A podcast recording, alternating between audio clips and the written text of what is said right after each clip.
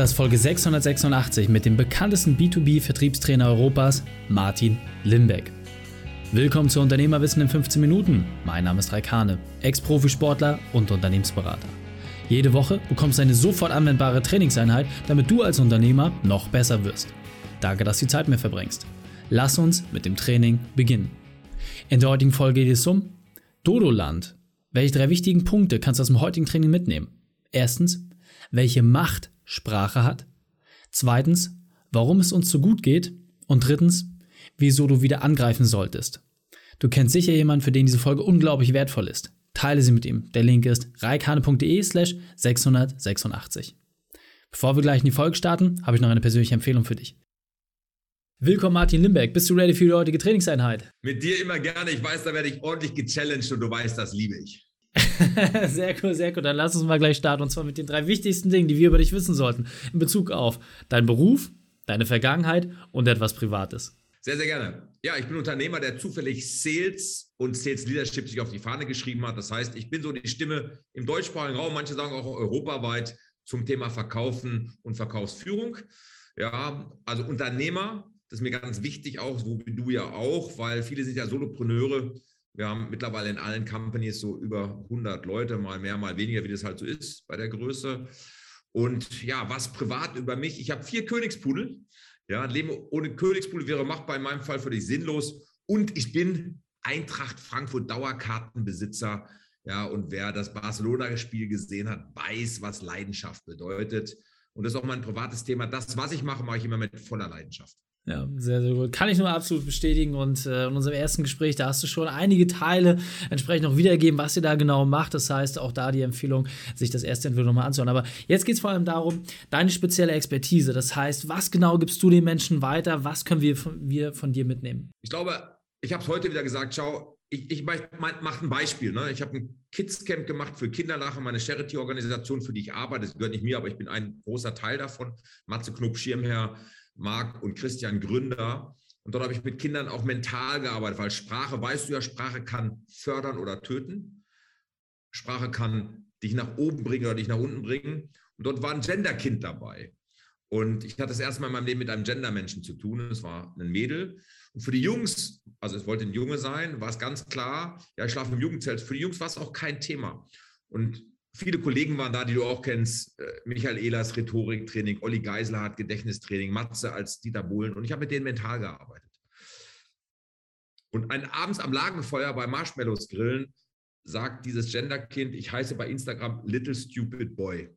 Ich habe eine Gänsehaut gekriegt. Das, das hat, war so hart. Ich habe mit den Kindern gearbeitet, was Sprache auslöst. Und stell dir vor, bei der Abreise, es war mein Highlight in dem Jahr, dreht sich das Kind zu mir um, guckt mich an und sagt, hey, danke Martin, ich habe gestern Abend mein Profil bei Instagram genannt in Happy Big Boy. Das kannst du für Geld nicht kaufen. Dafür stehe ich jeden Morgen auf, ich möchte Menschen besser machen. Und ich glaube, wenn wir uns alle besser verkaufen könnten, sei es in der Partnerschaft, sei es beim Bewerbungsgespräch, sei es in Verhandlungen, sei es eben auch im Sales, B2B, B2C, dann haben wir alle eine bessere Welt, ein besseres Leben. Und auch Politiker könnten sich an der einen oder anderen Stelle viel besser. Absolut. Auf die Diskussion will ich jetzt nicht einsteigen, damit könnten wir mehr als 15 Minuten füllen. Du hast gerade schon etwas sehr, sehr Spannendes gesagt. Du möchtest die Welt besser machen. Du möchtest vor allem auch dein Umfeld noch besser machen. Aber du hast da ja auch die eine oder andere Herausforderung gehabt. Du bist jetzt mit einem Buch an den Start gegangen, das vor allem auch sehr gesellschaftskritisch ist und wo du auch mal wirklich den Finger in die Wunde legst. Und hol uns doch mal ab, was war für dich so dieser schlimmste Moment, wo du gesagt hast, ganz ehrlich, ich ertrage das nicht mehr, ich muss das jetzt mal in Worte fassen, ich will einfach das aus meinem Leib raushaben und will einfach mal versinnbildlichen, warum du sagst, dass es so in Deutschland nicht weitergeht. Schau, das Buch heißt ja Dodoland, uns geht's gut, warum wir alle wieder mehr leisten müssen. Und Ike, du kennst es ja auch durch deinen Unternehmerkader und durch deine Arbeit. Ja, und wir haben ja auch schon oft darüber gesprochen. Viele Unternehmer klagen über Mitarbeiter. Und ich nehme gar nicht alleine die Generation Y, also diese Rasenmäherkinder, wo die Eltern schon alles freigemäht haben, sondern ich nehme auch die Menschen in meinem Alter, 55, auch wenn ich jetzt ne, alles dafür tue, besser auszusehen im Sinne von Sport, gesunde Ernährung und solche Geschichten, habe ich auch viel von dir gelernt. Wir sind ja beide Eisbader, Wim Hof-Anhänger.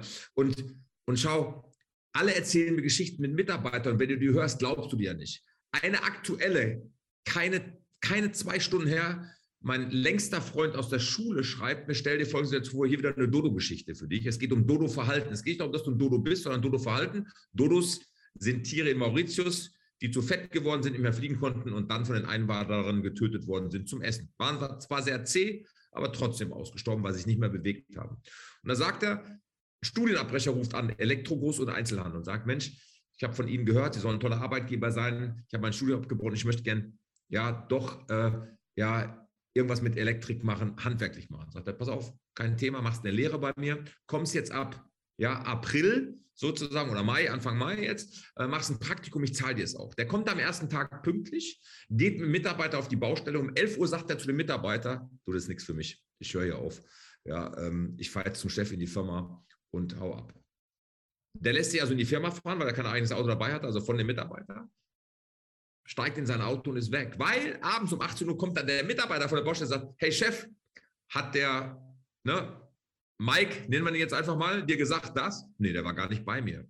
Und das ist so ein Beispiel, das hätten wir uns früher nie getraut. Das wäre dir im Sport nie passiert, dass du nicht angetreten wärst. Ja, und das wäre mir nie passiert, weil wir viel zu viel Respekt hätten. Und so heißt ganz viele, ja, Themen immer, dass die Mitarbeiter heute so in der Nehmerqualität sind. Und ich habe ja einen Vortrag, der heißt erst schaufeln, dann scheffeln und dass so das Gleichgewicht weg ist. Unternehmer sind immer Ausbeuter, die werden immer fetter, die werden immer reicher, aber keiner sieht das Risiko, was sie tragen. Wenn du mal dir anschaust, und das kennst du aus deinem Unternehmerkader wahrscheinlich auch, das wissen ganz viele nicht, die meisten Unternehmer in Deutschland machen keine Millionen Euro Umsatz bei durchschnittlich fünf bis acht Mitarbeiter. Da kannst du immer davon ausgehen, was da hängen bleibt. Und das ist so etwas, diese Erlebnisse auch mit Mitarbeitern, die ich hatte. Ein Schlüsselerlebnis zum Beispiel war, ich bin sehr gerecht, ich habe einen großen Gerechtigkeitssinn, du kennst mich. Ich komme irgendwann ins Büro in Königstein, wo ich noch in Königstein war. Und ein bisschen unglücklich war die Spülmaschine angeordnet mit der Mikrowelle zum Schrank. Und du kannst richtig sehen, also konntest richtig sehen, nachvollziehen. Es nimmt einer eine Tasse oder ein Glas raus, stellt die oben rein, bleibt mit der Kante an der Glaskante der Mikrowelle hängen. Splitter raus. Ich hole alle zusammen, war wir noch ein kleineres Team, nicht so viele wie heute, ich acht oder neun Leute. Ich sage, Leute, pass auf, Fehler, ihr wisst, kann passieren, nur sagt es mir, das habe ich auch meinem Sohn beigebracht, kannst alles anstellen, ich will nur der Erste sein, der es erfährt. Wer war denn das? Es war keiner. Es war, und das schmerzt mich. Und, und, und das ist so mein Thema. Oder Kaffeesatzbehälter ist voll. Alle sind weg von der Kaffeemaschine. Martin, ganz kurz, um an der, an der Stelle nochmal ganz kurz reinzugehen. Ähm, das heißt, der Hintergrund für dieses Buch Dodoland, es geht vor allem darum, dass wir uns selbst mal wieder vergegenwärtigen, was es eigentlich bedeutet, anders zu arbeiten, was es auch bedeutet, Qualität einen Tag zu legen und auch vielleicht mal wieder Ehrgeiz sich auch wirklich aufzulegen. Extra Meilen zu gehen. Es geht doch keiner mehr extra Meilen. Wir machen heute nur noch 9 to 5. Das ist mein Thema. Ich glaube, der Wohlstand von heute gründet auf dem Fleiß von gestern. Der Wohlstand von morgen. Schau, viele haben heute von zu Hause Wohlstand. Ja, nochmal, Du kennst es vom Sport, weil wir uns darüber unterhalten haben, ohne jetzt auf deine Geschichte einzugehen, aber das kenne ich bei vielen auch in meiner Generation. Wir kommen aus dem Mangel noch raus. Die kommen heute aus der Fülle. Da ist kein Mangel mehr da. Das heißt, es ist kein Schmerz mehr da, selber was auf die Beine zu stellen. Und es gibt Ausnahmen. Gottes Willen ist jetzt schwarz-weiß, aber es gibt zu wenig Leistungskultur. Und du siehst ja auch, Findest du irgendwo Unternehmer, die öffentlich irgendwas anprangern? Nein, sie leben alle zurückgezogen, weil sie gelernt haben, wenn sie was in der Öffentlichkeit sagen, werden sie in die Ecke gestellt. Nur was wäre das Land auch ohne Unternehmer? Der Mittelstand finanziert alles. Und wenn du dir das einfach mal anschaust, sind die ja nackte Zahlen, wenn ich die mal kurz sagen darf. Wir sind nur noch auf Platz 18 beim Bruttoinlandsprodukt pro Kopf. In 32 Ländern haben die Einwohner eine bessere Lebenserwartung als bei uns. Wir haben eine 70-prozentige Steigung bei Staatsausgaben. Jedes siebte Kind lebt in Armut und 500 Milliarden Euro jedes Jahr werden vom Ausland Firmen in Deutschland gekauft. Das heißt, weil wir uns nicht mehr anstrengen, wir werden überall überholt. Wo sind wir noch gut? Wo sind wir noch, du kennst das, weltmeisterschaftlich? Ich glaube, das geht nur mit Extrameilen, es geht nur mit mehr Einsatz. Finde ich sehr, sehr spannend. Ähm, da ist natürlich auch, ähm, gerade jetzt international, wollen das gar nicht so, so weit ausholen, aber da gibt es natürlich auch viele Länder, die aus dem Mangel herauskommen, sich das so ein bisschen beibehalten haben und da einfach noch, noch mehr kämpfen. Da, da bin ich komplett bei dir. Die Frage ist aber nochmal, du bist jetzt jemand, der hat sein Leben lang hat er Verkauf gemacht, Führungsteams ausgebildet, du hast äh, ne, auch im, im äh, Gin-Bereich was rausgebracht, verschiedenste Unternehmen aufgebaut. Warum musst ausgerechnet du dieses Buch schreiben? Also ist es nicht vielleicht eher jemand, der, der gesellschaftskritisch sowieso schon unterwegs ist? Ich sag's ehrlich, ich sag's wirklich ehrlich, aus Frust, aus Frust, aus reinem Frust. Ich bin nicht, weil, weil ich habe ein tolles Team, dass wir uns nicht falsch verstehen. Aber Nochmal so ein Beispiel. Ich kaufe die teuersten hochfahrbaren Schreibtische. Wir haben nur Apple-Computer. Jetzt sitzen zwei Mitarbeiter gegenüber. Wir ziehen um im Dezember in ein neues Bürogebäude. Ich stelle die Tische auf. Ist ein Tisch komplett abgeschafft. Ich kann sehen von dem Stuhl. Ich spreche den Mitarbeiter auf an. Habe ich nicht gemerkt. Nochmal, Mama und Papa haben dir und mir beigebracht, wenn du zu Freunden gehst und einen Apfel haben willst, fragst du danach. Wir setzen heute so viel voraus und wir gehen mit dem Eigentum von anderen auch teilweise nicht mehr gut um. Wir sind in einer sehr oberflächlichen Gesellschaft unterwegs und das sind harte Fakten. Wenn du mal siehst, nur 13 Millionen Menschen schaffen reale Werte in Deutschland. 17 Prozent der Arbeitnehmer identifizieren sich überhaupt noch mit ihrer Arbeit. 68 Prozent machen Dienst nach Vorschrift. Das heißt, wir haben 83 Prozent Dodos in Deutschland. 12 Millionen Deutsche leben mit ihrer Arbeit vom Staat. Wie soll das funktionieren? Und deswegen muss jeder mal mehr anpacken. Und wir können das ja.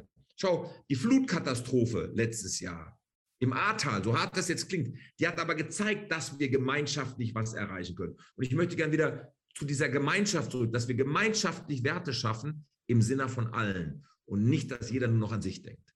Und das ist der Grund, warum ich das Buch schreibe und auch im Mittelstand ein bisschen aufrütteln will, ist so ein bisschen, ja, so ein, so ein Weckruf für Wirtschaft und Gesellschaft. Wir können das, aber wir müssen nicht ab 17 Uhr vom Fernseher sitzen. Absolut.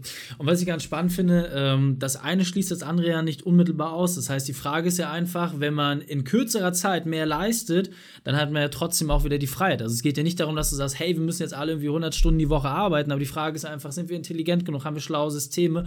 Weil es ist natürlich genau die Frage. Manche fahren lieber mit 100 auf der Autobahn, manche mit 200 so das hat entsprechend natürlich auch seine Risiken in sich und einen anderen Stre äh, Treibstoffverbrauch, aber das ist ja letztendlich der Punkt, wo du hin willst. Und ich glaube, gerade das Wichtigste, was du herausgestellt hast, ist, als Unternehmer habe ich natürlich die Chance, auch viel, viel mehr insgesamt zu verändern, ja, meine Mitarbeiter entsprechend zu prägen. Und deswegen nochmal die Frage, so auf den letzten ein, zwei Minuten, für wen ist denn dieses Buch besonders geeignet? Also, was ist so auch der, der Avatar, den du im Kopf gehabt hast, als du dieses Buch geschrieben hast, dass du gesagt hast, diese Leute werden besonders davon partizipieren? Ich habe es für alle geschrieben, weil ich auch die Leute, die ich im Konzern treffe, 55, die denken schon an Rente. Und dass die vielleicht das Buch lesen und sagen, scheiße, der Limbeck hat recht, ich habe auch manchmal so ein Dodo-Verhalten.